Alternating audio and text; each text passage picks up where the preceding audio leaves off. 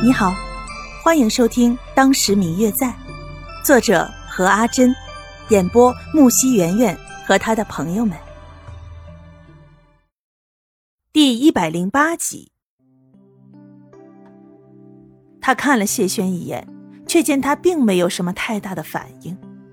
谢公子，快请坐。周围很快就有人起身为谢轩让了一个座位。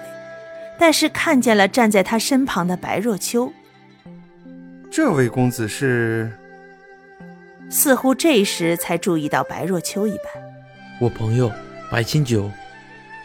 谢轩看都没有看一眼白若秋，似乎也没有注意到问话的那个人，只是淡淡的回答着，语气冷淡的，连白清九都觉得很吃惊。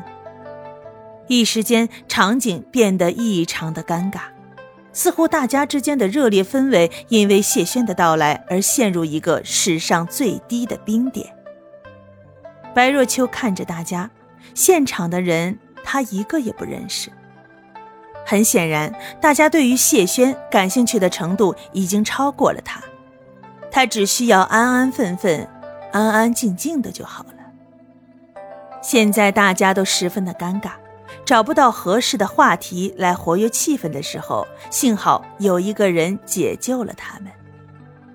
请问是谢轩谢公子来到这里吗？一个侍童模样的小童子来到这里，打破了大家没有话题的尴尬。见有人来找谢轩，大家都异口同声地说是。我家公子听说谢公子来了，特派我来邀请谢公子前往叙旧。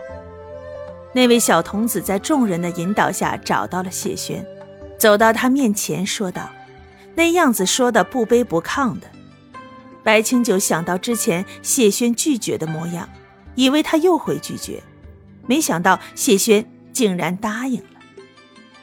就这样，结果现在莫名其妙的坐在了这间单独的厢房中，屋里似乎还点了熏香，还有炉火。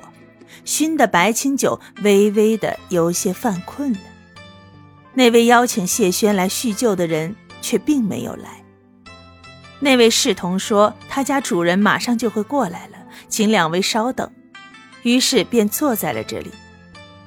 过了一会儿，白清酒坐的稍稍有些不耐烦了，站起来随意的走着。谢轩却依旧是端坐在那儿。其实他们并没有等多久。只是四周没有其他人，谢轩也没有说话，看他的神情似乎并不是很高兴。白清九也不好开口询问他。本来到这里来的时候，两个人都是高高兴兴的，结果遇见了那位李云之后，谢轩的表情就有些微妙了。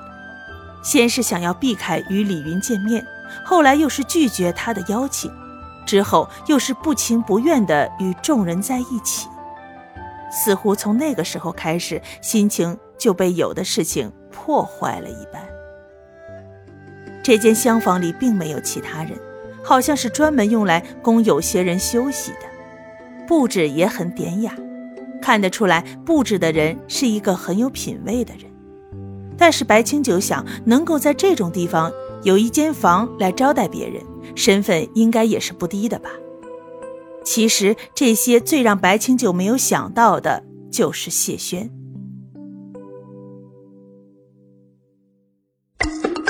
嗯嗯，我最亲爱的小耳朵，本集已播讲完毕，感谢您的收听。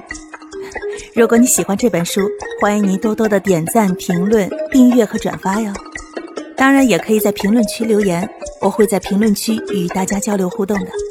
喜欢这本书，就给他点个赞吧。你的点赞和评论是我们创作最大的动力，感谢您的收听。